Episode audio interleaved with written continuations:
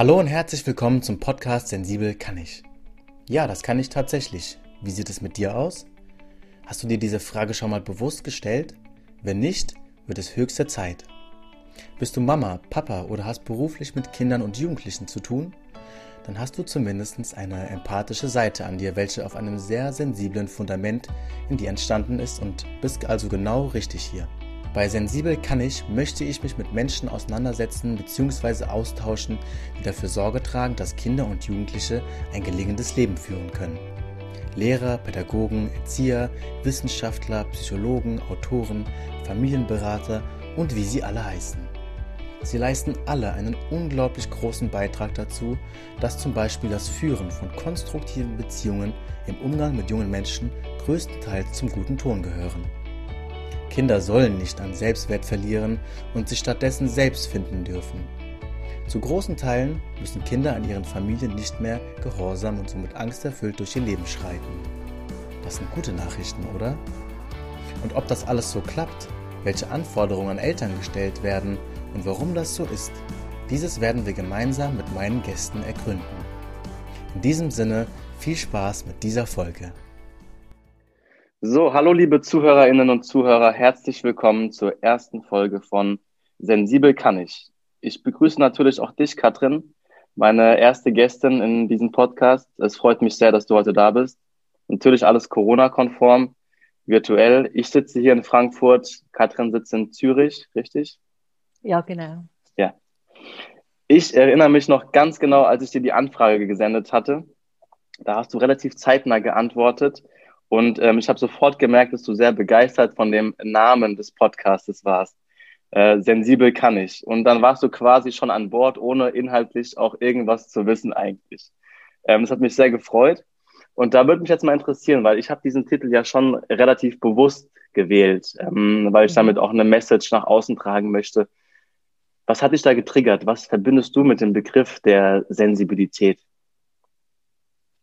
Ähm, Sensibilität oder Hochsensibilität, also wenn ich jetzt wie Elternberatungen habe, das habe ich oft, kommen die ja wie mit auch Schwierigkeiten oder Problemen zu mir, die sie mit ihren Kindern haben. Also da geht es vielleicht um starke Gefühle, es geht über eine, auf, um eine Überreizung, es geht um vielleicht verträumt sein, weil man in den inneren Welten verschwindet.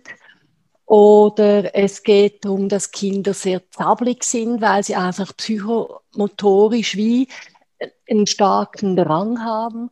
Und dann ist das immer so ein Blick auf die Schwächen.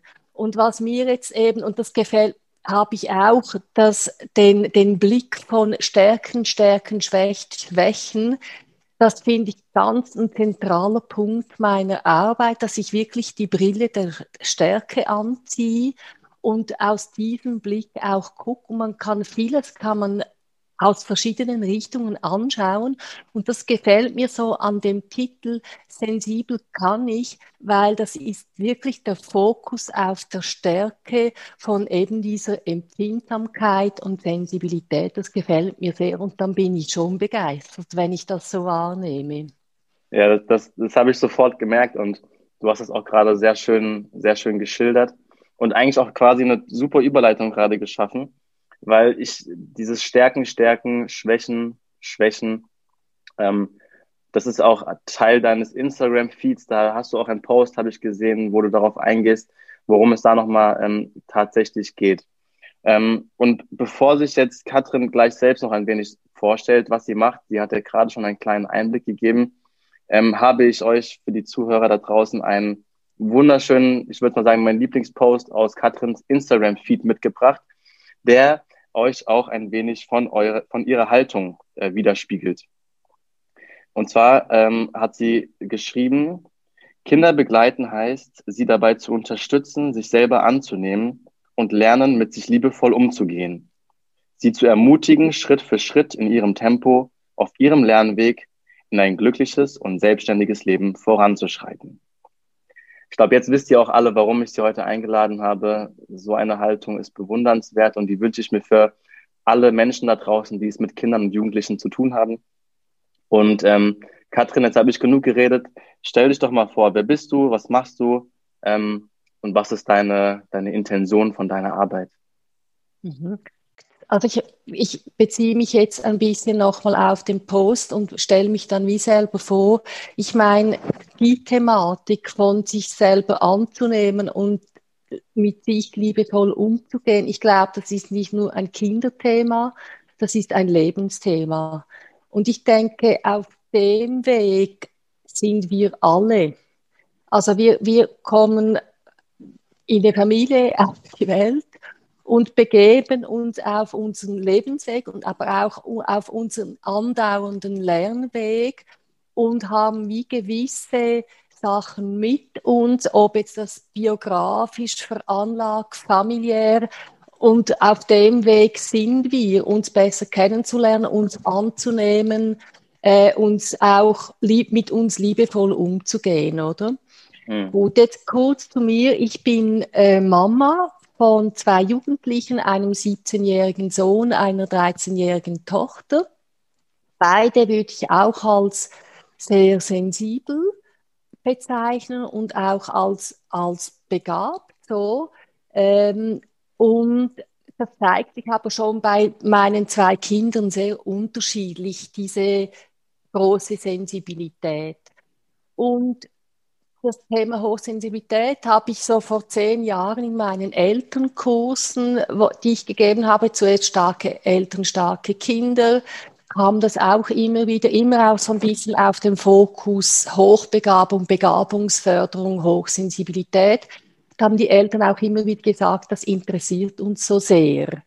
Und zu, am, am Anfang war ich so ein bisschen kritisch und habe aber auch mehr und mehr gemerkt, dass es einfach die die Modelle und was da erklärt wird, sehr viel einen großen Nutzen hat für das Verständnis dieser Kinder. Also quasi ist das Thema, wo ich zu, am Anfang so kritisch hingeguckt habe, gedacht habe, braucht jetzt das auch noch? Habe ich gemerkt, es ruckt näher und näher, also quasi zu mir hin. Ich erkenne mich da auch wieder merke auch, ich bin oft in der 1 zu 1 Begabtenförderung mit Kindern unterwegs, dem sagt man Mentorate, mache Elterncoachings, auch videobasierte, da sage ich dann noch mehr dazu. Und merke, das ist super hilfreich, diese Erkenntnisse aus der Literatur, das hilft und Verständnis für Kinder oder für sich selber zu haben, ist die Basis für Erziehungslösungen und auch sich in seiner Elternstärke zu erleben.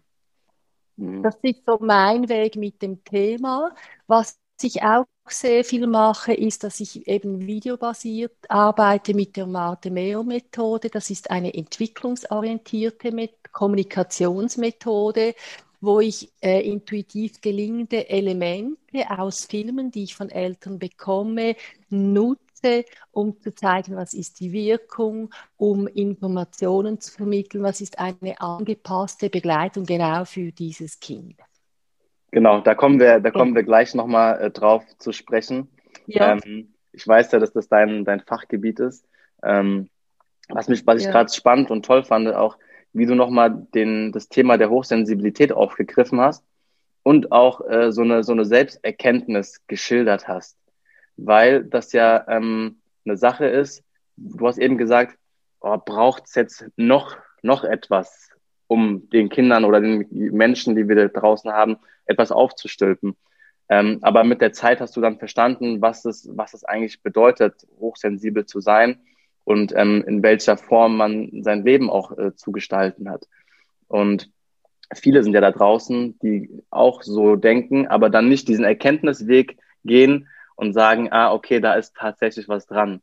Ähm, dadurch, dass das Thema Hochsensibilität auch für mich ein wichtiges Thema ist, ähm, auch ein Teil meiner Expertise darstellt, äh, habe ich das auch damals für mich auch so wahrgenommen, wie du das gerade geschildert hast. Okay, du, du, du warst ja auch schon mal Lehrerin, ganz früher. Mhm. Jetzt würde mich mal interessieren, wie bist du auf diesen Weg gekommen, dass du sagst, gesagt hast damals, okay, ich, ich entscheide mich für diesen Beruf, ich entscheide mich für diesen Weg, mit Menschen zu arbeiten, mit Kindern, mit Jugendlichen, ähm, den, den Weg zu beschreiten und ihnen vielleicht die Möglichkeit zu geben, ein, ähm, ja, ein gelingendes Leben zu führen? Mhm. Also du meinst mit dem quasi jetzt meine Arbeit, jetzt der Weg hierhin. So. Ja, genau. Mhm, genau. Also ich, ich denke, wie für mich, mich interessieren andere Menschen schon eh und je. Also ich, ich mag die auch gern, ich bin auch sehr gern im Kontakt und war damals, also das ist jetzt wirklich 15 Jahre her, wo ich zehn Jahre an, an einer Gymnasium gearbeitet habe als Lehrerin für Kunst. Und ich habe das auch sehr gemocht, vor allem den Teil von der Vermittlung mit den Jugendlichen. Und das war sehr eine tolle Arbeit, aber ich habe auch gemerkt, dass diese festen Strukturen oder dieses viele Vorgegebene oder auch die Rollenzuschreibung, die man als Lehrperson hat, mich einerseits beengen, das ist eine, dann habe ich gemerkt, ich möchte überhaupt sorgfältiger mit Menschen umgehen können und auch ähm, ich möchte inspiriert beim Arbeiten sein. Das sind so ein bisschen die Aspekte.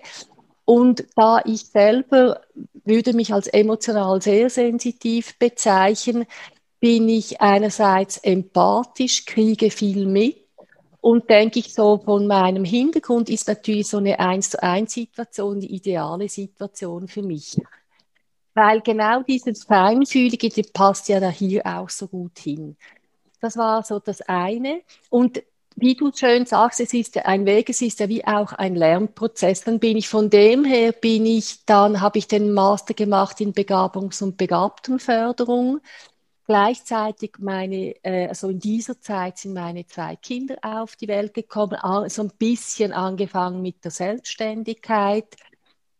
Dort auch noch eine erwachsenenbildnerische Weiterbildung gemacht und immer so in den 1 zu 1 Settings unterwegs ähm, und auch, also mich interessiert natürlich Lernen. Ich bin neugierig, ich muss immer was lernen. Und dann habe ich, ist mir diese videobasierte Arbeit über den Weg gelaufen und habe gemerkt, dass die mir einfach ungeheuer nützt, auch nochmal in Einerseits ist sie eine hochkomplexe Methode, wo immer auch weitere Wege und Prozesse möglich sind. Und andererseits hat sie ganz einfache Strukturen.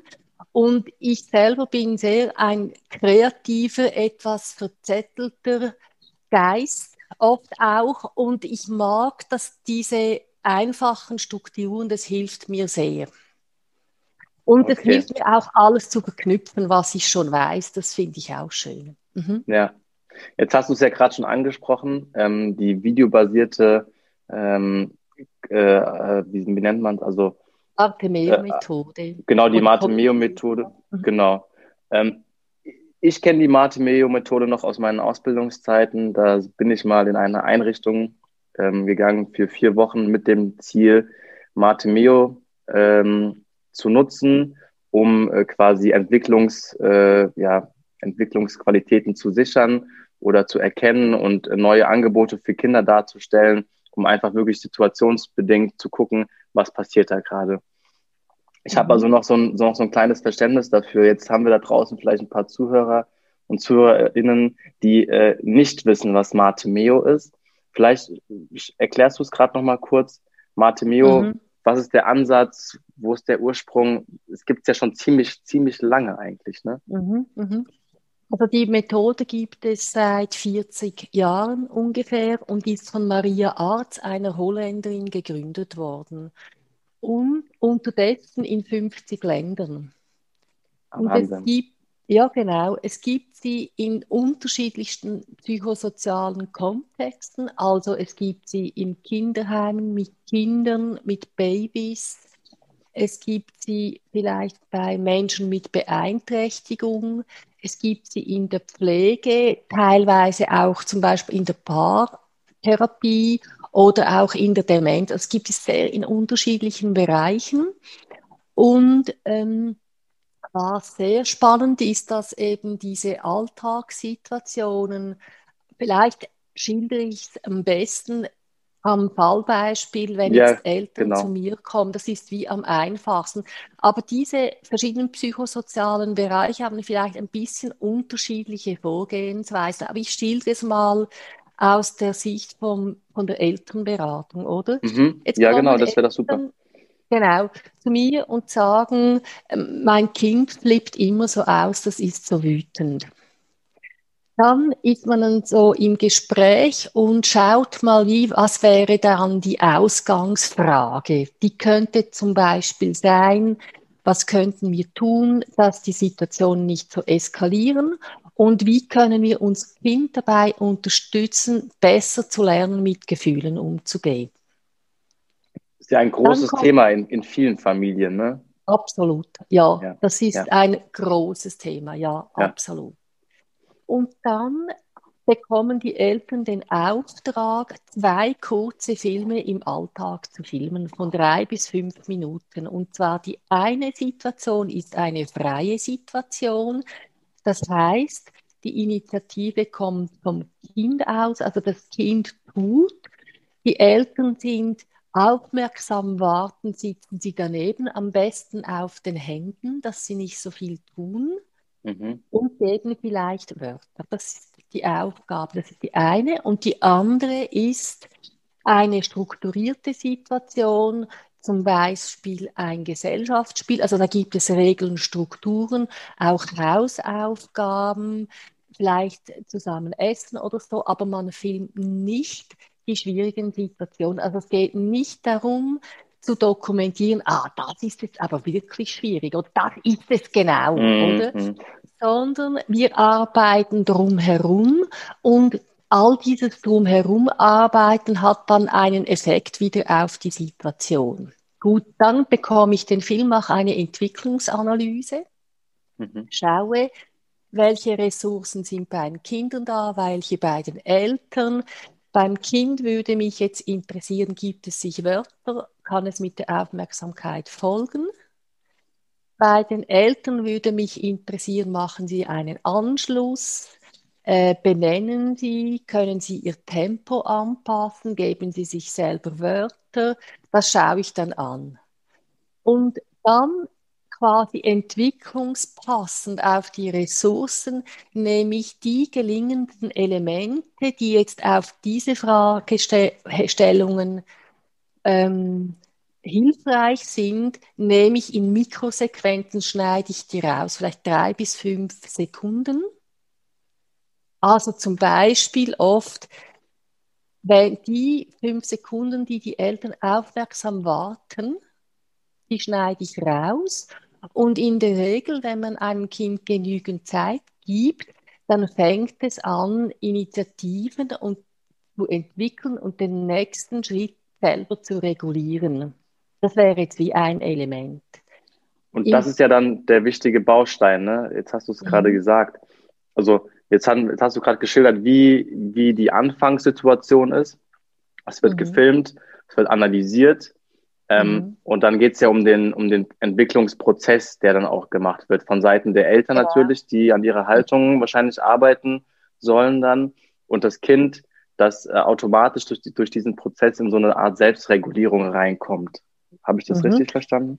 Ähm, also eben, was eben schön ist an der Methode, dass es ja Dinge aufgreift, die die Eltern schon können. Das machen die intuitiv richtig. Mhm. Und das gelingt und das ist unterstützendes Verhalten. Und durch das ich eigentlich Ihnen ein Bild von dem geben kann, von dem, was Sie schon tun, können Sie eigentlich auf der Handlungs- und Umsetzungsebene konkret das auch mehr tun, was Sie schon können. Und Schau, schaust du dir auch zusammen dann mit den Eltern die Sequenzen an? Ja, klar, ich mache das Elterncoaching videobasiert. Ja.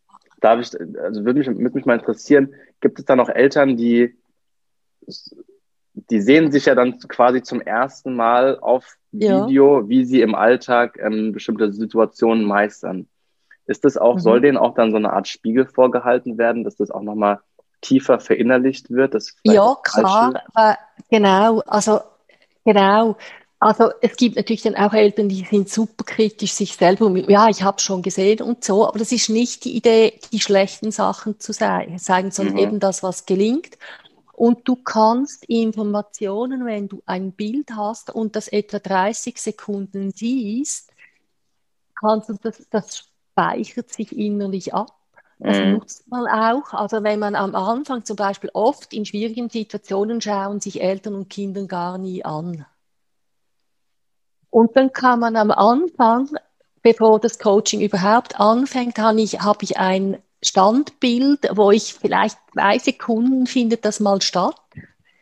Dann lasse ich das einfach ein bisschen stehen, ein paar Sekunden und das Bild wirkt, ohne dass ich etwas dazu sage. Und das ist ja dann das Schöne daran, ne? Also dann für ja. dich auch diesen einfach genau. nur diese, diese Zusammenführung äh, zu gestalten, ja. ohne irgendwie wirklich großartig an Symptomen zu arbeiten, ja. weil das finde ich so spannend an diesem Ansatz. Ja. Ich verfolge nämlich auch einen ähnlichen Ansatz, jetzt nicht den Martimeo, aber mhm. rein, dass man sagt, okay, wir haben Problematiken in Familien, wir sehen diese Problematiken, wir schauen nicht drüber hinweg, aber und da kommen wir wieder zurück auf deinen Satz von, von ganz am Anfang. Wir wollen äh, Schwächen, Schwächen und Stärken, Stärken. Ähm, mhm. Das heißt, wir arbeiten nicht an Symptomen, wir gehen lieber drumherum oder wir schauen mal unten an der Wurzel und gucken, wie mhm. wir das ohne ein großes Trara zu machen, ähm, mhm. wieder zusammenführen können. Und das finde ich, mhm. das ist das, das, das, das, was das auch ausmacht am Ende. Genau, und was eben so schön ist, dass du, weil jetzt Eltern, also belastete Eltern, die brauchen ja auch Ermutigung und Stärkung, um Kräfte schöpfen, dass sie auf diesem anspruchsvollen Weg weitergehen können. Und das ist natürlich die Elemente, die ich vermittle, versuche ich auch im Coaching anzuwenden. Das ist überall sind das die gleichen Elemente.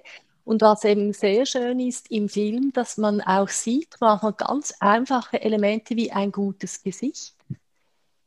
Das hat so eine Wirkung, das ersetzt zehn Minuten Reden.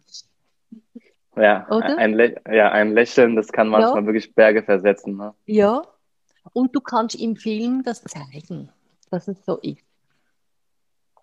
Das ist, also ich finde das total, wirklich total schön. Ähm, wenn wir jetzt, äh, jetzt diesen Ansatz nehmen, dann gibt es ja, sage ich mal, es gibt viele, viele verschiedene Kinder da draußen. Du wirst wahrscheinlich immer wieder verschiedene Erkenntnisse mit, mit an den Tag bringen.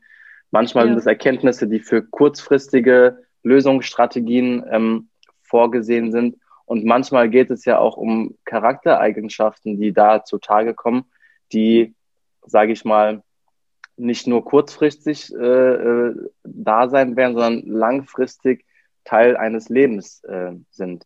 Das heißt, du, du hast dann dein, dein, ähm, deine Filme, die du machst, und dann erkennst du, äh, kriegst du ja neue Perspektiven auf das Kind. Gibt es da auch Charaktereigenschaften, die du, den, wie Hochsensibilität jetzt zum Beispiel, die du dann den Eltern nahebringen musst? Ähm, Also das mit den, also einerseits denke ich, das ist schon so, dass man als Mensch verschiedene Eigenheiten hat. Aber ich denke auch, es sind so viele Entwicklungen möglich, die würde man gar nicht als möglich er, also erachten. Und nochmal zu dieser Frage zurück. Quasi Martemeo, ich meine, wenn du, wenn Eltern lernen, dass sie ihr Kind gut beobachten und auch zum Beispiel Gesichtsmimik lesen und dem auch Wörter geben, dann ist es so, dass sie einerseits wirklich beim Kind sind und auch sehen, was läuft. Mhm. Und über das Wörtergeben sich das Kind auch wahrgenommen fühlt, auch im Zusammenhang mit Hochsensibilität. Mhm. Ähm, du hast ja auch als Schwerpunkt ähm, in deiner Arbeit, die du machst, nicht nur Martemeo, nicht nur Hochsensibilität, sondern auch ähm, die Hochbegabung, die du mit ja. Mentoring-Kursen äh, anbietest. Ja. Inwiefern ähm, gestaltet sich da die Arbeit? Wie sieht, wie sieht, es, wie sieht es da aus? Mhm. Also ich komme ja ursprünglich aus der Begabungsrichtung, oder? Und das, da geht es um individuelle Lernwege, wo ich eigentlich im Gespräch mit dem Kind ähm, Projektideen entwickle, Also die kommen, also sind vor allem, also mein Schwerpunkt ist der Bereich Kunst, also Zeichnen, Malen, visuell räumliche Projekte. Die kommen oft mit Material und dann bin ich mit denen im Gespräch. Dann gibt es Kinder, die haben schon Ideen und es gibt Kinder, die bekommen dann über das Tun, über das Agieren mit Materialien, bekommen sie wie in einen künstlerischen Prozess rein. Und was sehr schön halt ist in diesen Bereichen, dass man, man hat nicht so viel Regeln und Struktur, man kann sich ziemlich frei bewegen, also vom Bild zur Schrift, vom dreidimensionalen zum Rechnen. Also es ist sehr offen und ich sehe das auch nicht so fachspezifisch. Was die Kinder, denke ich, stärkt, ist, dass sie, dass ihre Ideen Raum haben, ihre Projekte Raum. Sie können in dem Tempo unterwegs sein, sich mit diesen Fragen auseinandersetzen, die sie gerne mögen. Das hat oft einen guten Effekt auf die Motivation, Selbstvertrauen und manchmal auch Selbstorganisation und Steuerung der Kinder. Und in letzter Zeit mache ich auch oft videobasierte Coachings mit den Kindern direkt um zum Beispiel positive Selbstbilder aufzubauen. Ja, genau. das ist total schön. Ich glaube, ich glaube, es darf jetzt auch kein falsches Bild erscheinen für die, äh, für die Leute, die jetzt gerade zuhören. Hochbegabung heißt nämlich nicht immer gleich, da sitzt der neue kleine Mozart oder Goethe. Ne? Also, dass man da noch mal, dass man da vielleicht noch mal ein bisschen definiert, äh, genau. worum es da nochmal geht, dass da jetzt kein falsches mhm. Bild entsteht. Ne? Genau, also ich glaube, Hochbegabung ist leider nach wie vor so, dass das sehr viele Mythen rumgeistern. Eben der kleine, das kleine Genie, mhm. ein hochbegabtes Kind hat nur die besten Noten, es ist immer verhaltensauffällig wenn Eltern dann sich äußern, ja, die ehrgeizigen Eltern. Und ich denke jetzt, Eltern, die hier in dieser Fragestellung betroffen sind, die kennen diese Mythen alle. Mich interessiert jetzt mehr, also ich gehe jetzt wie mehr in den Blick. Also klar kann man hier eine Testung vornehmen. So in der Regel sagt man, das ist ein IQ von 130 und drüber. Und hier fängt schon ein bisschen an. Also quasi auch der Diskurs um diesen Wert. Hat er jetzt ein Vertrauensintervall? Welche Rolle spielt jetzt das Testinstrument oder die testende Person? So.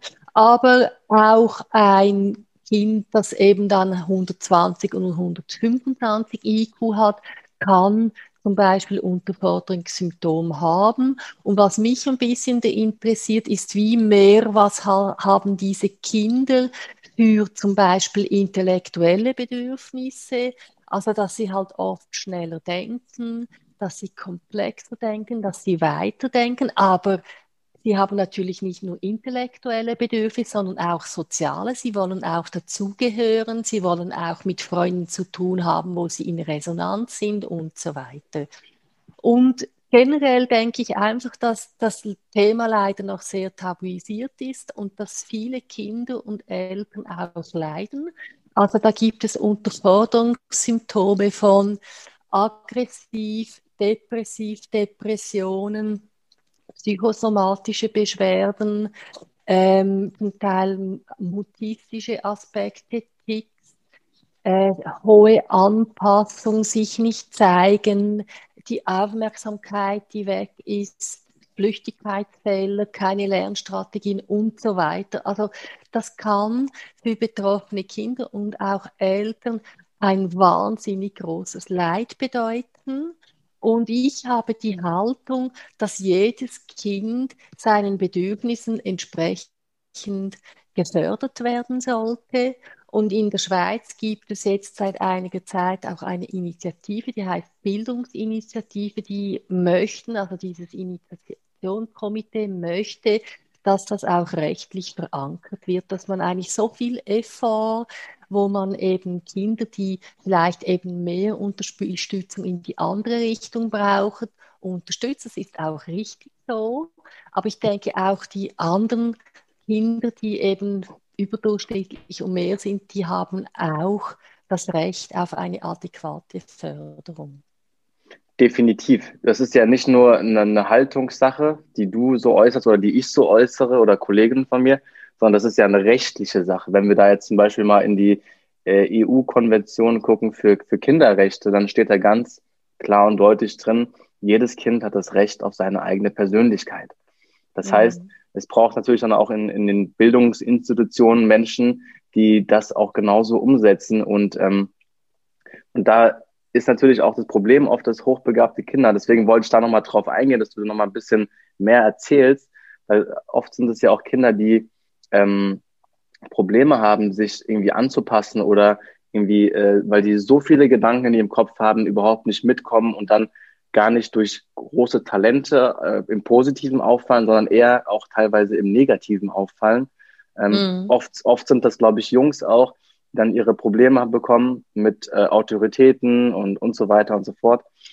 Mhm. Und dann solche Begabungen, die vielleicht sogar in jedem Menschen äh, stecken, einfach untergehen, weil so sehr am, am Selbstbild oder am Selbstwert des, des Kindes oder des Jugendlichen, ja, drauf, ich sag mal ganz böse gesagt, rumgehackt wird und mhm. kein Raum gelassen wird. Also eben es ist dann der Blick auf das, was nicht funktioniert. Und es ist leider schon so, dass viele Kinder immer noch nicht erkannt werden. Und ich denke, so in der Schweiz beobachtet, es gibt sehr viele tolle Schulen und Schulgemeinden, wo sehr viel äh, gute Begabungskonzepte hat, aber es ist einfach noch nicht so, dass das flächendeckend so wäre. Also es hat manchmal von Lehrperson zu Lehrperson Unterschiede, von Schulen zu Schulen, von Gemeinde zu Gemeinde. Aber es ist in Bewegung.